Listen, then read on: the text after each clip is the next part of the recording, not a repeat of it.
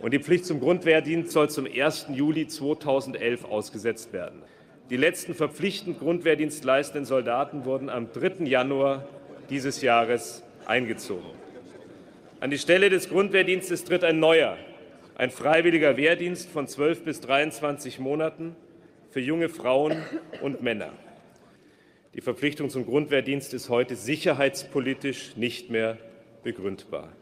Auch für mich hat das letztendlich ein Umdenken bedeutet, aber ein Umdenken, aus dem auch eine Perspektive erwachsen sollte. Der letztlich entscheidende Maßstab für die Bundeswehr muss die Fähigkeit zum Einsatz im Rahmen des gegebenen Auftragsspektrums sein. Und in diesem Gesamtkontext steht auch der heute vorliegende Gesetzentwurf. NDR Info Streitkräfte und Strategien Sicherheitspolitik kontrovers Willkommen zur fünften Folge unseres Podcasts. Mein Name ist Joachim Hagen. Andreas Flocken, der euch, der Sie normalerweise durch die Sendung führt, ist im Urlaub. Im Studio ist auch meine Kollegin Julia Weigelt. Hallo Julia. Moin, moin. Wir nehmen diesen Podcast auf am 11. März 2021. Unser Schwerpunkt ist die Aussetzung der Wehrpflicht vor zehn Jahren. Wie sie die Bundeswehr verändert hat und ob diese Entscheidung möglicherweise ein Fehler war. Und was ihr und was Sie da eben gehört haben, ist ein Ausschnitt aus der Rede des damaligen Verteidigungsministers Karl Theodor zu Gutenberg im Bundestag vor zehn Jahren. Die Wehrpflicht sei sicherheitspolitisch nicht mehr begründbar, so seine Argumentation. Gilt das immer noch angesichts der militärischen Muskelspiele Russlands? Darum geht es gleich in unserem Schwerpunkt. Aber wir haben noch andere Themen. In unseren sicherheitspolitischen Notizen geht es um die schwierige Beschaffung eines neuen, schweren Transporthubschraubers für die Bundeswehr und um die Entscheidung der amerikanischen Regierung, die Regeln für den Einsatz bewaffneter Drohnen zu verschärfen. Beginnen wollen wir aber mit dem Streit um die Beschaffung des neuen Sturmgewehrs der Bundeswehr. Das entwickelt sich ja inzwischen zu so einer richtigen Schlammschlacht. Ursprünglich sollte ja eher ein unbekannter Hersteller von Jagdwaffen aus Suhl in Thüringen namens Hänel diesen 200 Millionen Euro Auftrag bekommen für die Produktion des G36-Nachfolgers. Jetzt ist aber wieder alles ganz anders. Was ist da passiert, Joachim? Ja, also ganz klar ist das immer noch nicht. Die ganze Auftragsvergabe ist ziemlich undurchsichtig, sagen wir mal. Klar ist nur, dass jetzt der Hersteller des alten G36, das Unternehmen Heckler und Koch aus dem Schwarzwald, den Auftrag für die Produktion der 120.000 Sturmgewehre bekommen soll. Heckler und Koch hatte ja nach der Entscheidung, den Auftrag an Hänel zu vergeben, Beschwerde eingereicht. Dabei soll es um die Verletzung von Patenten gehen. Daraufhin wurde der Auftrag zurückgezogen und an den bisherigen Haus- und Hoflieferanten der Bundeswehr, eben Heckler und Koch, vergeben. Also eine ziemliche Kehrtwende.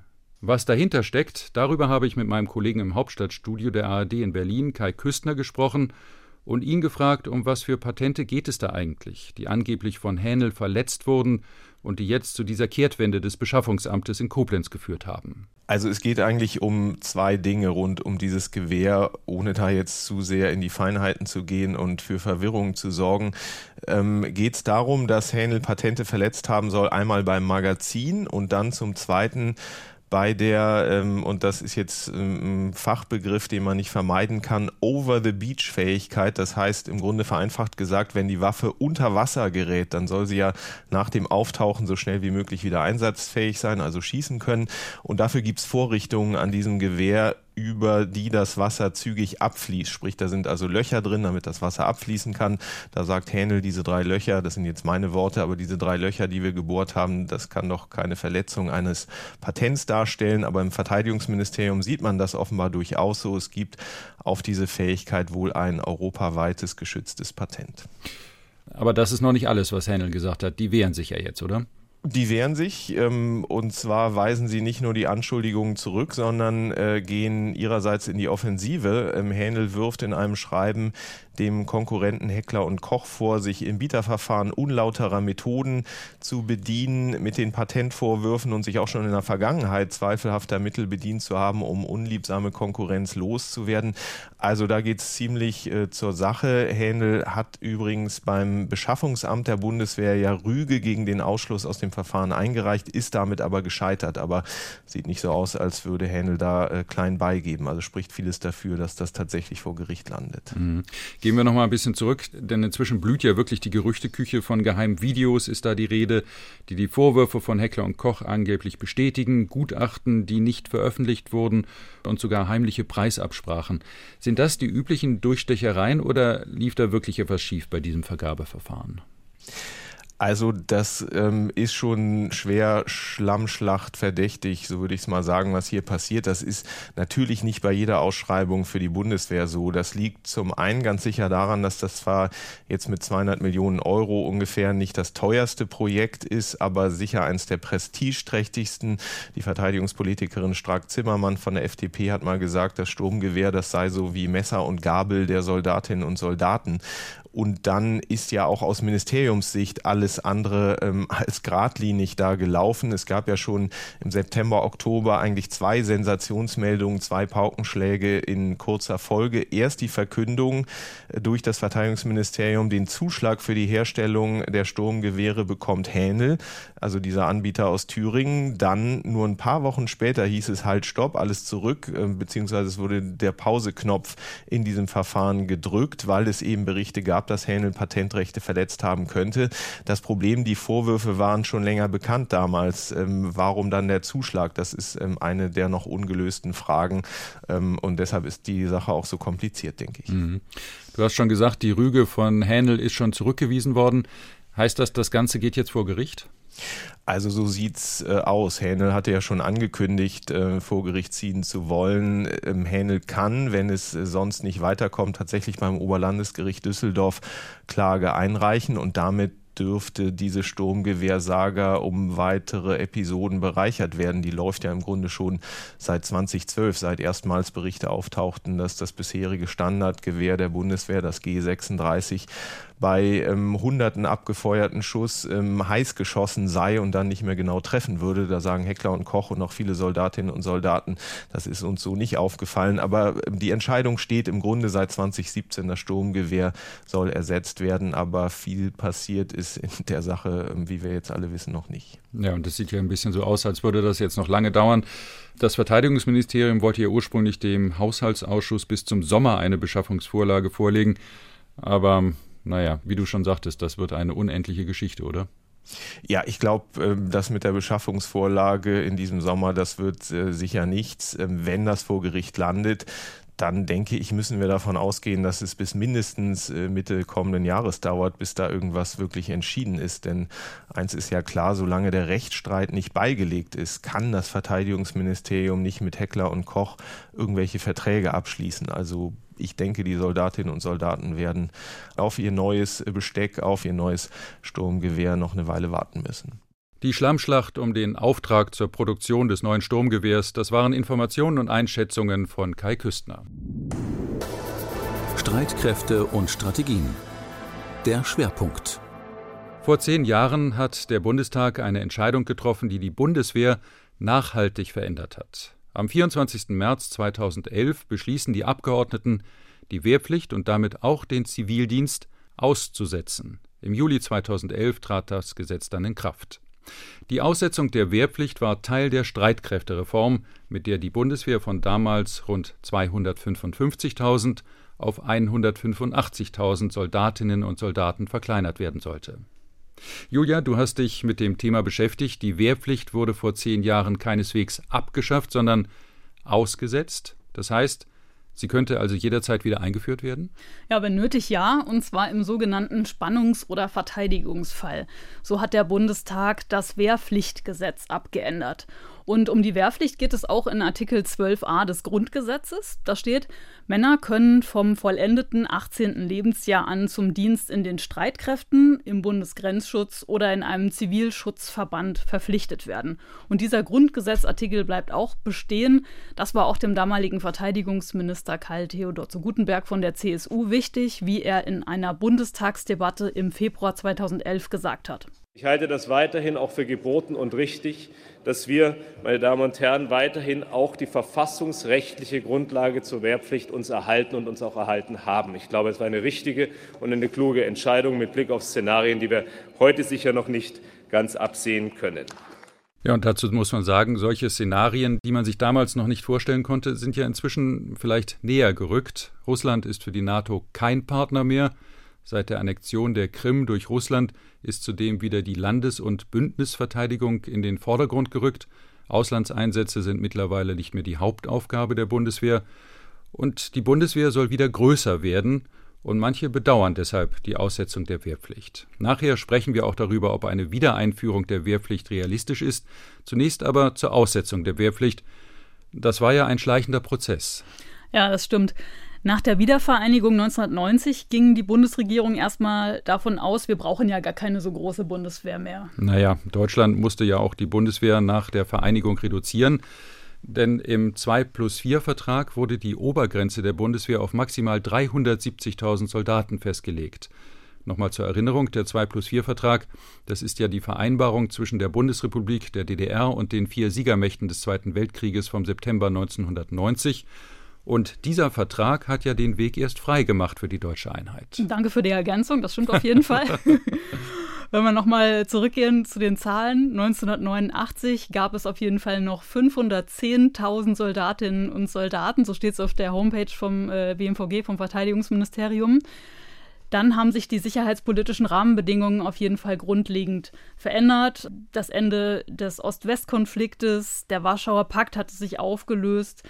Deutschland und die NATO hatte ihren jahrzehntelangen Feind verloren, war sozusagen von Freunden umzingelt. Äh, und damit fiel eben auch das Argument für die Wehrpflicht weg. Und das hat auch schon 1995 der damalige Bundespräsident Roman Herzog gesagt auf der Kommandeurtagung der Bundeswehr in München. Die Wehrpflicht ist ein so tiefer Eingriff in die individuelle Freiheit des jungen Bürgers, dass ihn der demokratische Rechtsstaat nur fordern darf, wenn es die äußere Sicherheit des Staates wirklich gebietet. Sie ist also kein allgemeingültiges, ewiges Prinzip, sondern sie ist auch abhängig von der konkreten Sicherheitslage. Ihre Beibehaltung, Aussetzung oder Abschaffung und ebenso die Dauer des Grundwehrdienstes müssen sicherheitspolitisch begründet werden können. Gesellschaftspolitische, historische, finanzielle und streitkräfteinterne Argumente können dann ruhig noch als Zusätze verwendet werden aber sie werden im Gespräch mit dem Bürger nie die alleinige Basis für Konsens sein können. Und wer sich jetzt fragt, hä, Roman Herzog, den hatte ich aber anders in Erinnerung, das ist ein Zitat, das haben wir nachsprechen lassen von einem Sprecher. Ja. Und wenn wir auf den Inhalt zurückkommen, danach hätte die Wehrpflicht bereits nach dem Ende der Ost-West-Konfrontation fallen müssen. Das war dann aber nicht so, das hat ja noch 20 Jahre gedauert. Ja, und obwohl das noch so lange gedauert hat, war das dann trotzdem das Hauptargument der Union, warum sie dann nach diesem langen Ringen dann doch für die Aussetzung stimmte, sagt heute auch Henning Otte, das ist der verteidigungspolitische Sprecher der CDU-CSU-Bundestagsfraktion. Und wir brauchen nicht mehr die schnelle ähm, Präsenzarmee wie noch zu Zeiten des Kalten Krieges ähm, an den Grenzen, sondern wir sind heute Teil eines Bündnisses mit äh, Einsatzgebieten ähm, außerhalb äh, unserer Landesgrenzen. Und äh, dies war weiterhin ein ähm, Indiz dafür, dass es auch eines Tages vom Bundesverfassungsgericht hätte gekippt werden können. Und da war es politischer Gestaltungsanspruch, hier die Fäden in der Hand zu behalten. Naja, das ist schon ein bisschen schräg, dass ausgerechnet die CDU-CSU mhm. dann für die Aussetzung gesorgt hat. Das müssen heiße Debatten in der Fraktion gewesen sein, kann ich mir vorstellen. Denn die Wehrpflicht war ja sowas, sagen wir mal, wie die heilige Kuh bei der Union, mhm. während sie bei den Sozialdemokraten, Liberalen und Grünen damals besonders kritisch gesehen wurde. Ja, und das habe ich auch im Gespräch mit Henning Otte gemerkt. Für ihn war das auch sehr schwierig. Ähm, das war echt eine schmerzhafte Erinnerung für ihn. Ich selbst äh, war auch ein Anhänger äh, der Wehrpflicht, weil es ähm, für die Persönlichkeit äh, auch eines jeden Einzelnen von äh, Vorteil war und äh, eine Bedeutung hatte. Außerdem wir dadurch natürlich eine gute immer Durchmischung hatten. Aber nochmals, der Auftrag der Bundeswehr ist nicht, die Schule der Nation zu sein oder Defizite aufzufangen nach dem Motto, ähm, dieser Dienst hat noch keinem geschadet, ähm, sondern es ging darum, einen sicherheitspolitischen Auftrag ähm, zu erfüllen. Aber den gab es ja doch damals gar nicht mehr nach dem Mauerfall. Damals wurde aber zunächst mal erstmal die Bundeswehr verkleinert. Genau, und zwar Stück für Stück. 2010 dann gab es nur noch 240.000 Soldatinnen und Soldaten in der Bundeswehr und das Ziel war in dem Jahr, die Streitkräfte auf 185.000 zu verkleinern. Der Fokus lag auf der neuen Aufgabe Auslandseinsätze, etwa im Kosovo oder in Afghanistan. Dafür sollte die Truppe professioneller werden, mehr erfahrene Soldatinnen und Soldaten haben und die Argumentation des damaligen Verteidigungsministers war, bei einem geringeren Gesamtumfang der Streitkräfte würde aber die Ausbildung und Betreuung von Grundwehrdienstleistenden zu viel Berufs- und Zeitsoldaten binden. Und so zwischen 20 und 30.000 Ausbilderinnen und Ausbilder für Wehrdienstleistende hat es damals gegeben. Außerdem noch ein Argument, sollte wie so oft Geld gespart werden. Die Bundeswehr musste damals jährlich eine Milliarde Euro einsparen. Und zu Gutenberg hat 2010 dafür eine sogenannte Bundeswehrstrukturkommission eingesetzt. Und die Aussetzung der Wehrpflicht war ein Teil von deren Empfehlungen. Mhm. Aber die Wehrpflicht stand ja bereits während des Kalten Krieges unter Druck, denn die Dauer des Wehrdienstes wurde ja nach und nach reduziert. Blicken wir mal zurück, lange Zeit mussten die jungen Männer 18 Monate zum Bund, aber das war dann später eben nicht mehr so. Ja, die Dienstzeit ist immer mehr reduziert worden des Wehrdienstes von 18 Monaten in den 60ern, Anfang der 70er, dann auf 15 Monate, dann auf 12, 10, 9 und am Ende dann kurz vor der Aussetzung der Wehrpflicht sechs Monate. Der Zivildienst ging allerdings meistens länger und die letzten Jahre vor Ende des Kalten Kriegs sogar fünf Monate länger. Aber warum eigentlich? Was war denn die Begründung dafür? Eine Begründung war, dass Wehrdienstleistende später noch Reserveübungen machen würden, also insgesamt mehr als die reine Wehrdienstzeit bei der Truppe sein. Das haben aber auch längst nicht alle gemacht. Deswegen sagen Kritiker auch, dieser lange Zivildienst war de facto eher eine Abschreckung und sollte junge Männer davon abhalten zu verweigern. Mhm. Noch einmal zurück zur Wehrdienstdauer. Warum wurde denn die Wehrdienstdauer während des Kalten Krieges und auch noch danach immer weiter reduziert? Das hat damit zu tun, dass in manchen Jahren eben besonders viele Kinder zur Welt kamen äh, und es konnten gar nicht mehr alle eingezogen werden. Und äh, deswegen gab es praktisch keine Wehrgerechtigkeit mehr. Am Ende wurden nur noch 13 Prozent eines Jahrgangs in die Bundeswehr einberufen und die Hälfte der jungen Männer leistete weder Zivil- noch Wehrdienst. Also es gab praktisch keine Wehrgerechtigkeit mehr, das hast du eben erzählt, weil nicht mehr alle tauglich gemusterten jungen Männer auch eingezogen werden konnten. Dabei hat es doch immer geheißen, die Bundeswehr sei eine Wehrpflichtarmee. Wie groß war denn der Anteil der Wehrpflichtigen am Gesamtumfang der Bundeswehr eigentlich? Wenn wir uns nochmal den Gesamtumfang anschauen, 2009 waren das 250.000 Männer und Frauen und davon waren 68.000 Grundwehrdienstleistende. Also die Bundeswehr war schon längst keine Wehrpflichtarmee mehr. Die Wehrpflichtigen waren klar in der Minderheit. Und gleichzeitig muss man sagen, die Bundeswehr war mit der Wehrpflicht auch wirklich eher ein Exot in der NATO. Fast alle anderen Bündnispartner hatten die Wehrpflicht schon längst abgeschafft, die USA nach dem Vietnamkrieg sogar schon, weil viele Staaten sagten, wir wollen lieber Soldatinnen und Soldaten, die gut und lange ausgebildet sind. Und dann kam ja auch die Phase, da kippte dann die Situation. Die Wehrpflicht führte dazu, dass es mehr Zivildienstleistende gab mhm. als Wehrdienstleistende bei der Bundeswehr. Das ist doch sowas wie verkehrte Welt, oder? Ja, eigentlich ja. Ne? 2009 waren, wie gesagt, 68.000 Wehrdienstleistende bei der Bundeswehr. Demgegenüber standen 90.000 Zivis. Und viele tauglich gemusterte äh, junge Männer wurden gar nicht eingezogen. Also die haben dann weder Wehrdienst noch Zivildienst gemacht. Mhm. Aber mussten denn tauglich gemusterte junge Männer nicht damit irgendwann rechnen, dann irgendwann doch später eingezogen zu werden? Ja, bis zum Alter von 23. Früher war das mal 25, aber die wurden in der Regel auch nicht aus, dem, aus der Ausbildung oder aus dem Studium herausgezogen. Mhm. 2011 sorgte dann die CDU-CSU für die Aussetzung. Die Gegner der Wehrpflicht dürften sich damals ja, ja regelrecht gefreut haben. Allerdings endgültig abgeschafft wurde die Wehrpflicht ja nicht. Sie wurde ja nur ausgesetzt. Das heißt, sie könnte vom Bundestag wieder in Kraft gesetzt werden, oder? Richtig, das war auch Kritik von Wehrpflichtgegnern sowie äh, Peter Tobiasen. Das ist der ehemalige Leiter der Zentralstelle für Recht und Schutz der Kriegsdienstverweigerer aus Gewissensgründen. Die haben Beratung für Kriegsdienstverweigerer gemacht und Lobbyarbeit für deren Rechte und haben sich eben auch für die Abschaffung der Wehrpflicht eingesetzt. Diese Zentralstelle hatte 26 Mitgliedsorganisationen von Gewerkschaften, Kirche, SPD, Grüne waren dabei und hat sich dann 2014 auch aufgelöst. Tobiasen wollte allerdings die Abschaffung statt der Aussetzung der Wehrpflicht, war aber dann dennoch froh, weil er sich halt auch an die vielen harten Kämpfe wirklich und die, auch die Verzweiflung auch vieler Verweigerer erinnert hat. Denn bis in die 1980er Jahre war es gar nicht so leicht zu verweigern. Es gab nämlich eine sogenannte mündliche Gewissensprüfung vor einem Ausschuss äh, und da haben auch viele erstmal eine Absage kassiert, auch Peter Tobiasen selbst bei seiner Verweigerung.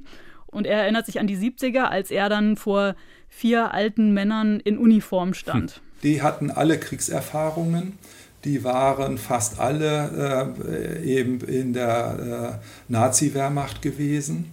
Äh, die hatten alle diesen Zweiten Weltkrieg miterlebt und sie mussten eben verarbeiten, dass sie das, was sie dort gemacht haben, nun wirklich falsch war, auch historisch gesehen völlig falsch war, jetzt völlig unabhängig von der Frage der Kriegsdienstverweigerung. Und dann kamen da diese 18-jährigen Schnösel, die sagten, das kann man aber mit seinem Gewissen überhaupt nicht vereinbaren. Also das war sozusagen die größte Hürde, die dort aufgebaut wurde. Äh, man stellte deren Lebensleistung in Frage und sollte sie dann noch überzeugen gegen ähm, ja, den Mainstream der Politik. Und Mainstream der Politik, damit meint er halt den Kalten Krieg, die Angst davor, von russischen Panzerverbänden überrollt zu werden. Und ob jemand diese Gewissensprüfung bestand oder nicht, das war reine Willkür, sagt Peter Tobiasen.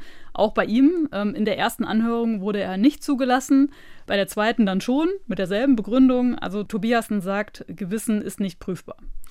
Aber 1983, wenn wir mal zurückblicken, wurde ja die mündliche Gewissensprüfung abgeschafft. Man brauchte die Ablehnung nur noch schriftlich zu begründen und mit der Aussetzung der Wehrpflicht 2011 mussten ja auch keine Anträge auf Kriegsdienstverweigerung mehr gestellt werden. Also die Unionsparteien haben mit der FDP die Aussetzung der Wehrpflicht 2011 auf den Weg gebracht. Wie haben sich denn die Oppositionsparteien jetzt zur Aussetzung gestellt? Insbesondere in der SPD wurde doch ebenfalls darüber immer wieder gestritten. Und Peter Struck hatte als Verteidigungsminister ja wirklich einen schweren Stand. Nicht nur die Jusos machten ja ziemlichen Rabatz. Ja, so war das. Am 24. Äh, März 2011 wurde dann das Wehrrechtsänderungsgesetz und damit eben die Aussetzung der Wehrpflicht vom Bundestag beschlossen, mit den Stimmen der damaligen schwarz-gelben Koalition und auch mit den Stimmen der Grünen Fraktion. Die SPD- und Linksfraktion haben damals gegen den Gesetzentwurf der Regierung gestimmt. Die Linken wollten die Wehrpflicht lieber ganz abschaffen und die SPD kritisierte, dass eine Reform, die angeblich nur Sparen zum Ziel habe, eben der Bundeswehr schade. Wir haben ja eben festgestellt, dass es zuletzt mehr Zivildienstleistende als Wehrpflichtige bei der Bundeswehr gab. Die allgemeine Wehrpflicht wurde damit ja auf den Kopf gestellt. Die Aussetzung der Wehrpflicht vor zehn Jahren bedeutete aber auch das Ende des Zivildienstes. Dabei waren die Zivis ja bereits längst eine feste Größe in Krankenhäusern und auch vielen Pflegeheimen oder anderen sozialen Einrichtungen. Bei den Wohlfahrtsverbänden ging damals die Angst um, denn Zivildienstleistende waren ja billige Arbeitskräfte. Wie viele Zivildienstleistende gab es denn zuletzt und wo waren sie überall tätig? Zuletzt gab es noch 78.000 Zivildienstleistende und die arbeiteten unter anderem in der Altenpflege, in der Behindertenhilfe, auch teilweise in Krankenhäusern, äh, Wohnungslosenhilfe, Suchtkranke, psychisch Kranke haben die unter anderem betreut. Mhm. Und wie sind die Wohlfahrtsverbände und Kirchen mit dem Ende des Zivildienstes dann umgegangen? Das ging denen doch wahrscheinlich gegen den Strich, weil sich aber einmal Lücken auftaten, oder? Ja, darüber habe ich mich auch mit Rainer Hub unterhalten. Er ist bei der Diakonie für Freiwilligendienste zuständig. Früher war er auch für die Zivis zuständig. Und ähm, die Diakonie in Deutschland ist in Landesverbände aufgeteilt. Und Rainer Hub blickt auch ziemlich selbstkritisch auf diese Zeit zurück. Damals, dann zu Zeiten der Ausset, waren nicht alle Landesverbände so gut aufgestellt, dass sie sich das alles schon in Ruhe durchüberlegt hatten und auch so eingeschätzt haben und natürlich bei den Einsatzstellen, den Einrichtungen gesagt haben, wer bis zum jüngsten Tag mit Zivis plant, der macht von seiner Organisationsentwicklung einen Fehler. Natürlich haben wir welchen Fehler gemacht. Und die Sorge von manchen war eben, ohne die Zivis bricht dann alles zusammen. Aber Rainer Huber erinnert sich. Es ist erstmal gar nichts zusammengebrochen. Und kritisch war es nur in zwei Bereichen. Das eine war bei uns in der Diakonie, äh, in den Werkstätten für Behinderte. Dass da plötzlich junge Männer, Klammer auf, mit guten handwerklichen Kenntnissen oder sogar Ausbildungen über Nacht quasi nicht mehr gekommen sind, hat erstmal für eine gewaltige Lücke geführt. Und das andere waren die Fahrdienste. Das hat jetzt bei uns im evangelischen Bereich dann die Johanniter getroffen, bei den Katholen die Malteser und am meisten natürlich das Rote Kreuz. Dass plötzlich die Beifahrer für diese ganze Fahrzeugkolonne, die da morgens auf dem Hof stand, nicht mehr gekommen sind. Alles andere hat man relativ gut kompensieren können. Und das Thema mit der Altenhilfe, das war schon immer sozusagen nur ein Gerücht, da bricht irgendwas zusammen, weil die Altenhilfe war für die jungen Männer traditionell das unattraktivste Einsatzgebiet von allen. Ergo waren da die wenigsten und ganz viele Stellen waren auch schon vor der Aussetzung traditionell nicht besetzt. Also, wenn wir das mal zusammenfassen wollen, es ist erstmal nichts zusammengebrochen bei den Wohlfahrtsverbänden auch weil es statt der Zivis dann die Bundesfreiwilligendienstleistenden, das waren ja die, damals die Buffdis gab, und auch das Freiwillige Soziale Jahr, FSJ, ging ja weiter. Genau, nur mal eine kurze Zusammenfassung. Heute gibt es knapp 40.000 Buffdis und rund 52.000 FSJler. Allerdings gibt es nur rund 8.000 freiwillig Wehrdienstleistende. Damit ist nur die Hälfte der eingeplanten Stellen besetzt und das zeigt auch, dass der freiwillige Wehrdienst nicht wirklich gut angenommen wird. Nun hat sich die sicherheitspolitische Lage seit der Aussetzung der Wehrpflicht ja geändert. Wir haben es zu Beginn schon erwähnt, die Krim-Annexion 2014 und Landesverteidigung wird wichtiger. Deswegen flammt ja jetzt die Debatte über die Reaktivierung der Wehrpflichtigen immer wieder auf. Wie realistisch ist das denn? Also es gibt zwei Initiativen, die in dieser Richtung spannend sind. Die Wehrpflicht sollte ja einerseits für viele aktive Soldaten sorgen, aber auch der Reserve Nachwuchs bringen. Also ehemalige Soldatinnen und Soldaten, die sich mit regelmäßigen Reserveübungen fit halten und dann im Krisenfall schnell wieder reaktiviert werden können. Und um mehr Reservistinnen und Reservisten zu bekommen, hat Verteidigungsministerin Annegret Kramp-Karrenbauer von der CDU ein sogenanntes Deutschlandjahr konzipieren lassen. Das sieht so aus: sieben Monate aktive Dienstzeit plus fünf Monate lang Reserveübungen verteilt über sechs Jahre und ab April starten da die ersten Freiwilligen. Und zweitens, es gibt ein sogenanntes neues Reservistenkonzept. Wichtigster Punkt daraus, ab Oktober werden ausscheidende Soldatinnen und Soldaten alle automatisch noch weitere sechs Jahre auf passende Reservedienstposten eingeplant und zu Übungen eingeladen. Aber die Teilnahme bleibt freiwillig und würde erst im Krisenfall verpflichtend. Aber da geht es ja immer um freiwilligen Wehrdienst, also keine Pflicht. Das klingt nun nicht unbedingt nach Reaktivierung der Wehrpflicht. Ja, weil die oben genannten Gründe für die Aussetzung bleiben ja auch. Und die Bundeswehr wäre auch gar nicht vorbereitet für eine Wehrpflicht. Das sagt auch Siemtje Möller. Das ist die verteidigungspolitische Sprecherin der SPD. Die Gründe sind, dass wir aus meiner Sicht im Moment die Bundeswehr massiv damit überfordern würden, wenn wir die Wehrpflicht wieder einführten weil sie ähm, keine Unterbringung, keine Ausbildungskapazitäten für sie hat und auch im Prinzip keine Einsatzszenarien. Also wo soll man diese Leute, wo soll man die, äh, die Wehrdienstpflichtigen, wo soll man sie einsetzen, wenn wir hauptsächlich von einer Einsatzarmee sprechen? Und Wehrpflichtige wurden ja auch gar nicht in Auslandseinsätze geschickt, als es sie noch gab, die Wehrpflichtigen. Dabei kennt Müller auch die Stimmen aus der Truppe, die der Wehrpflicht wirklich hinterher trauern. Aber wenn ich da heute als Fachpolitikerin draufblicke, dann sehe ich schon die Personal- äh, Nöte der Bundeswehr und weiß, dass sie sich wünschen, dass eben auch wieder eine gewisse, ein gewisser Zuwachs durch die Wehrpflicht entstehen könnte, weil ja einfach äh, so ein, wie so ein Läusekamm, da bleibt halt auch was hängen. Und das ist Personal, das ihnen heute händeringend fehlt.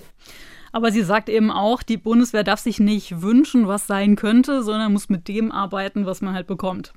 Also Absage von der SPD. Dabei hatte die Wehrbeauftragte Eva Högel von der SPD im Juli 2020 die Aussetzung der Wehrpflicht einen Riesenfehler genannt, im Hinblick auf die rechtsextremistischen Vorfälle beim Kommando Spezialkräfte. Ja, darüber habe ich auch mit Henning Otte von der CDU gesprochen und er hat da so die Augenbraue so ein bisschen hochgezogen und hat gesagt, nicht der Wehrpflichtige hat die Aufgabe, die Bundeswehr vor Extremismus zu schützen, sondern der Vorgesetzte und das Bundesverteidigungsministerium. Und das klingt schon ziemlich stimmig für mich. Mhm. Und wie sieht es bei den anderen Fraktionen des Bundestages aus? Grüne, FDP und Linke sind auch gegen die Reaktivierung der Wehrpflicht, nur die AfD will sie wieder haben. Mhm. Außer einer Wehrpflicht steht auch eine Dienstpflicht für alle Männer und Frauen zur Debatte. Das wäre doch dann auf einem anderen Wege in einem gewissen Sinn eine Wiedereinführung der Wehrpflicht, weil ja den jungen Leuten freigestellt werden soll, wo sie diese Dienstpflicht ableisten. Wie sind da die Positionen? Also da kommen schon äh, Sympathien, vor allem von der CDU. Trotzdem schließt Henning Otte die Dienstpflicht aus und ist sich da auch einig mit Siemtje Möller von der SPD. Die wollen beide mehr Anreize für Freiwillige schaffen. Das könnte sein, der Freiwilligendienst könnte zum Beispiel als Wartesemester für einen Studienplatz äh, anrechenbar sein. Oder es könnte ein Viertel Rentenpunkt mehr geben oder eine Monatskarte für den Nahverkehr. Und dann sind ja auch noch die Kosten. Ähm, wenn wir nochmal auf die Zahlen gucken, 2019 wurden knapp 800.000 Kinder geboren in Deutschland. Eine Dienstpflicht für alle wäre viel zu teuer, sagt auch Rainer Hub von der Diakonie und ähm, erinnert an Pläne von der SPD-Familienministerin Franziska Giffey zum Freiwilligendienst. Allein diese Weiterentwicklung, da wären wir dann bei den Stellen und bei den Plätzen und bei der Qualität und dem mehr Geld, würde ungefähr eine Milliarde statt im Moment 500.000, 600.000 Euro kosten. Wäre nicht mal eine Verdoppelung. Schon das ist so viel Geld und so viel zu teuer, dass der Finanzminister der gleichen Partei in der gleichen Regierung schon sagt, Frau Giffey, das Geld haben wir nicht. Und wenn wir über die Dienstpflicht reden, gibt es Berechnungen von Volkswirten, die sagen, wenn ich dann diesen ganzen äh, Hintergrund und die Behörde und die Kontrolle und wenn jeder muss, muss ja auch jeder und wenn er sich drückt, muss er irgendwie herzitiert werden und und und, reden von, von 9 bis 12 Milliarden Euro pro Jahr. Hub ist also auch gegen die Dienstpflicht und sagt außerdem, das hat mich auch ein bisschen überrascht, äh, wir brauchen gar nicht mehr Stellen für Freiwillige, sondern mehr Geld, um die vielen Freiwilligen, die wir jetzt schon haben, besser ausbilden zu können.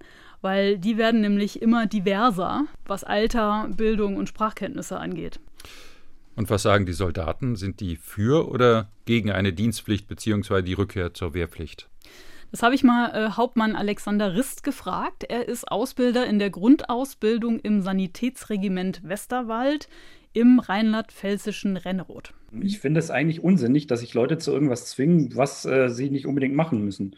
Ähm, und heutzutage, wie gesagt, ich glaube nicht, dass wir in der Bundeswehr Personal brauchen, was nicht zur Bundeswehr will. Und wir versuchen dann mit denen ich sage jetzt mal, in den Krieg zu ziehen oder irgendwelche Vorbereitungen zu treffen. Ähm, da fühle ich mich dann auch nicht sicher, wenn ich weiß, hier, der will eigentlich gar nicht dabei sein, aber mit dem muss ich jetzt irgendwas machen.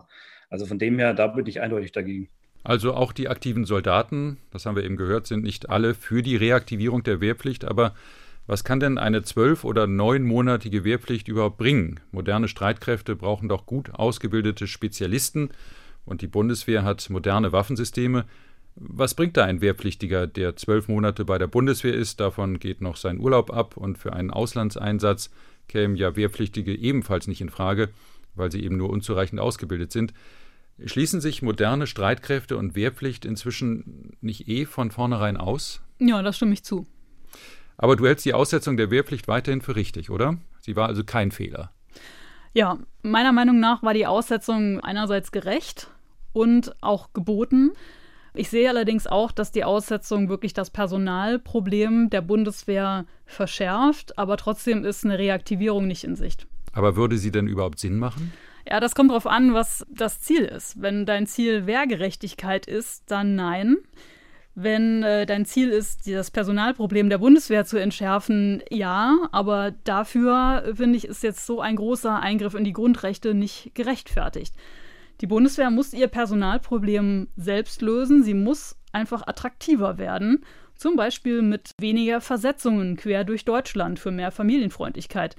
Und eine Sache ist auch, Dienstposten müssten mal so vergeben werden, dass sie auch besser zur Persönlichkeit der Soldatinnen und Soldaten passen, damit die auch zufriedener im Dienst sind und länger dabei bleiben. Und eine Dienstpflicht, die wird schon allein aus Kostengründen nicht kommen. Mhm.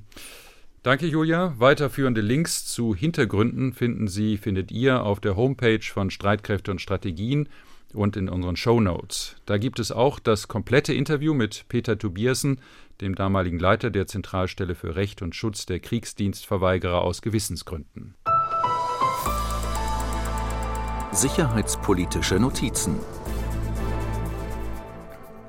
Nachdem wir uns zu Beginn schon mit der zähen Beschaffung neuer Gewehre für die Bundeswehr beschäftigt haben, schauen wir jetzt noch auf ein weiteres schwieriges Beschaffungsprojekt. Es geht um den Nachfolger für den schweren Transporthubschrauber Sikorsky CH-53G. Er gilt als der Lastesel der Bundeswehr und wird überall da eingesetzt, wo Mensch und Material in unwegsamem Gebiet von A nach B bewegt werden müssen. Das Beschaffungsamt der Bundeswehr in Koblenz hat jetzt in diesem komplizierten Verfahren vom Bundeskartellamt Recht bekommen. Trotzdem dürfte niemand so richtig glücklich sein über diese Entscheidung. Joachim, erzähl mal, was ist da passiert? Ach, das ist eine lange Geschichte. Da, da muss man ein bisschen ausholen. Wenn man so will, ist dieser Lastesel nämlich schon ziemlich in die Jahre gekommen. Entwickelt wurde dieser Hubschrauber von dem amerikanischen Unternehmen Sikorsky Anfang der 1960er Jahre. Hm. Das muss man sich mal vorstellen. In der da Bundes war ich noch lange nicht auf der Welt. in der Bundeswehr fliegt der Hubschrauber schon seit 1975. Seitdem wurden mehr als 100 Maschinen angeschafft, aber die meisten wurden inzwischen ausgemustert oder dienen inzwischen als Ersatzteillager, weil viele Teile ja gar nicht mehr produziert werden. Darum ging es ja vor zwei Monaten in, auch in einem Schwerpunkt hier bei Streitkräfte und Strategien ausführlich. Wer mehr Hintergrundinfos dazu haben will, kann sich die Folge gerne nochmal anhören. Und du hast mir erzählt, du bist auch schon mal selbst in so einem Hubschrauber mitgeflogen? Also mitgeflogen, ja, aber das ist auch schon eine ganze Weile her. Das war 2006. Da hatte die Luftwaffe nach einem Erdbeben in Pakistan bei der Versorgung der Bevölkerung in den Bergen geholfen. Und ich durfte damals einmal mitfliegen, um über diesen Hilfseinsatz der Bundeswehr zu berichten. Ähm, hast du damals schon irgendwie gemerkt, dass das ein ziemlich alter Hubschraubertyp war? Nee, das ist mir so direkt nicht aufgefallen. Die Bundeswehr ist ja auch bekannt dafür, dass sie ihre Maschinen sorgfältig wartet. Aber wir mussten nach einer Viertelstunde Flug umkehren, weil irgendein Sensor Metallspäne im Rotoröl mm. anzeigte. Mm. Und das kann wirklich gefährlich werden. Also ich kann nicht sagen, dass das mit dem Alter der Maschine zu tun hatte, aber für mich war das schon so etwas wie ein Omen. Hm, das kann ich verstehen. Nochmal zurück zum Vergabeverfahren für den Nachfolger. Wieso musste das denn abgebrochen werden? Ach, also das Beschaffungsamt der Bundeswehr hatte ja den Auftrag ausgeschrieben mit allen Spezifikationen, was der neue Hubschrauber alles können muss und darauf haben sich die beiden amerikanischen Flugzeugbauer Lockheed Martin und Boeing beworben. Allerdings waren dem Beschaffungsamt beide Angebote zu teuer. Und deshalb wurde das Vergabeverfahren abgebrochen. Geht das überhaupt? Kann man das einfach so machen, so ein laufendes Vergabeverfahren abbrechen? Da steckt ja schließlich auch eine ganze Menge Geld drin. Die Unternehmen haben ja lange an ihren Angeboten gefeilt. Also sagen wir mal so, Lockheed Martin wollte das nicht so einfach akzeptieren und beantragte bei der Vergabekammer des Bundeskartellamtes, sie solle das Beschaffungsamt der Bundeswehr dazu verpflichten, das Verfahren fortzusetzen. Das wurde jetzt vom Bundeskartellamt abgelehnt. Also einerseits Gewinn für das Beschaffungsamt, aber ganz zufrieden kann es trotzdem nicht sein. Warum? Mhm. Das Bundeskartellamt sprach nämlich eine Rüge aus. Das Beschaffungsamt habe nicht nachprüfbar dokumentiert, wie es auf die Summe gekommen sei, die die neuen Hubschrauber nun kosten dürfen. Und diese Rüge hat jetzt möglicherweise Konsequenzen für andere Beschaffungsmaßnahmen der Bundeswehr. Denn normalerweise ist es ja so, dass am Anfang die Kosten für ein Beschaffungsprojekt eher niedrig veranschlagt werden, um mhm. das Projekt im Haushaltsausschuss des Bundestages durchzubekommen. Wenn dann die realen Kosten höher ausfallen, sind das die berühmten unvorhersehbaren Umstände. Das, das ist aber auch nicht ganz sauber. aber man kennt das ja. Mhm. Damit ist es jetzt auf jeden Fall vorbei, wenn sich dieses Urteil durchsetzen sollte oder diese Rüge. Denn jetzt müssen die Mitarbeiter des Beschaffungsamtes genau vorrechnen, wie sie auf ihre Zahlen gekommen sind. Und wenn es dann doch teurer wird, kann man nachvollziehen, wo der Fehler lag. Und das wird manchen Einkäufern der Bundeswehr sicherlich noch schlaflose Nächte bereiten. Mhm. In unserer zweiten Notiz geht es um die Regeln für den Einsatz US-amerikanischer Drohnen. US-Präsident Joe Biden hat den Einsatz bewaffneter Drohnen im sogenannten Antiterrorkampf seit seiner Amtsübernahme Ende Januar zur Chefsache gemacht. Julia, was hat Biden jetzt konkret angeordnet? Er hat angeordnet, dass sowohl das US-Militär als auch die CIA für Drohnenangriffe die Zustimmung vom Weißen Haus brauchen. Jetzt ist aber wichtig, das geht nur um sogenannte Antiterroroperationen, also jenseits offizieller mandatierter Kampfhandlungen der US-Armee. Solche Antiterror-Drohnenangriffe fliegt die USA ja schon seit fast 20 Jahren. Dabei werden Menschen getötet ohne vorheriges Gerichtsverfahren. Jetzt habe ich mal geguckt, wie viele äh, Opfer sind da eigentlich zu beklagen. Und das hat das Bureau of Investigative Journalism ausgerechnet, beziehungsweise die recherchieren das auch anhand von Social-Media-Quellen. Und die sind da auf 9.000 bis 17.000 Menschen gekommen, äh, die getötet wurden äh, in den letzten 20 Jahren in hauptsächlich Afghanistan, Jemen, Somalia Pakistan. Und darunter dann so um die 910 bis 2200 Zivilisten. Unter Donald Trump konnten jetzt die Militärs und die CIA selbst entscheiden, ob sie Verdächtige mit Drohnen töten wollen. Und diese Praxis hat Joe Biden jetzt beendet und lässt jetzt seit seinem Amtsantritt prüfen, wie er die Einsatzregeln grundsätzlich verändern will. Und um welche Aspekte geht es da? Also einerseits geht es da um die Wahrscheinlichkeit ziviler Opfer. Unter Obama brauchte es dann noch eine Near Certainty, damit ein Angriff geflogen werden darf, also nahezu sicher. Ähm, unter Trump reichte in manchen Situationen eine reasonable certainty, also eine angemessene Sicherheit. Und es geht zweitens auch um die Frage, ob ein Verdächtiger eine wiederholte und unmittelbare Bedrohung für Amerikaner darstellt oder ob auch weniger bedrohliche Kämpfer getötet werden dürfen. Und drittens, es geht auch äh, bei dieser Überprüfung darum, wie ähm, Gebiete klassifiziert werden. Trump hat etwa große Teile Somalias und auch des Jemen zum Kriegsgebiet erklärt. Und äh, da ist ein Angriff auf militärische Ziele auch dann erlaubt, wenn dabei Zivilisten sterben, wenn die Befehlshabenden das für notwendig und verhältnismäßig ansehen. Und hat Biden jetzt Gründe für die Überprüfung genannt? Ja, Emily Horn, das ist die Sprecherin des Nationalen Sicherheitsrats, sagt, es geht ähm, zum einen darum, dass der Präsident von allen Drohnenangriffen wissen will. Und es geht zweitens auch darum, eine angemessene Transparenz herzustellen, denn auch bei den Veröffentlichungspflichten, was die Opferzahlen angeht, hat Trump die Vorgaben seines Vorgängers aufgeweicht. Und dann geht es auch noch darum, ähm, so eine Bestandsaufnahme zu machen, wie viel Entscheidungsgewalt hat Trump denn etwa an die CIA abgegeben. Also ein Stück weit die CIA wieder mehr unter politische Kontrolle zu bringen. Und das sagt auch die Drohnenexpertin Ulrike Franke vom European Council of Foreign Relations und dass man sich auch einfach nach einigen Jahren, wo man ja die, die CIA und zum Teil das Militär wirklich auch sehr von der Leine gelassen hat, ist, glaube ich, auch vielen klar geworden, dass diese Art der unkontrollierten Drohnenangriffe, ähm, insbesondere diese Signature Strikes, wo es ja gar nicht gegen identifizierte Terroristen ging, sondern gegen Menschen, von denen man irgendwie den Eindruck hatte, dass sie Terroristen sind, dass das auch militärisch und wirklich politisch kontraproduktiv ist. Also dass man sich da quasi mehr Gegner schafft, ähm, als, als man ja auslöscht. Also es geht auch darum, zivile Tote zu verringern, auch aus taktischen Gründen. Das gesamte Interview mit Ulrike Franke finden Sie auf der Homepage von Streitkräfte und Strategien. Und das war Streitkräfte und Strategien für heute. In der nächsten Folge hören Sie und hört ihr wieder meinen Kollegen Andreas Flocken, dann mit dem Schwerpunktthema virtuelle Ostermärsche zum Zustand der Friedensbewegung. Ich möchte mich auch nochmal bedanken für Ihr und euer Feedback bislang. Andreas und ich werden in der kommenden Folge wieder einige von euren und Ihren Fragen und Anregungen besprechen. Schreiben Sie uns also gerne weiter, äh, wie Ihnen und euch diese Folge gefallen hat und gerne auch, welche Themen ihr und Sie hier gerne hören wollen. Entweder per Mail an streitkräfte.ndr.de oder über unser Feedback-Formular auf der Streitkräfte und Strategien Homepage oder schicken Sie uns auch gerne mal eine Sprachnachricht über die NDR Info App. Tschüss sagen Julia Weigelt und Joachim Hagen. NDR Info Streitkräfte und Strategien. Der NDR Info Podcast zur Sicherheitspolitik.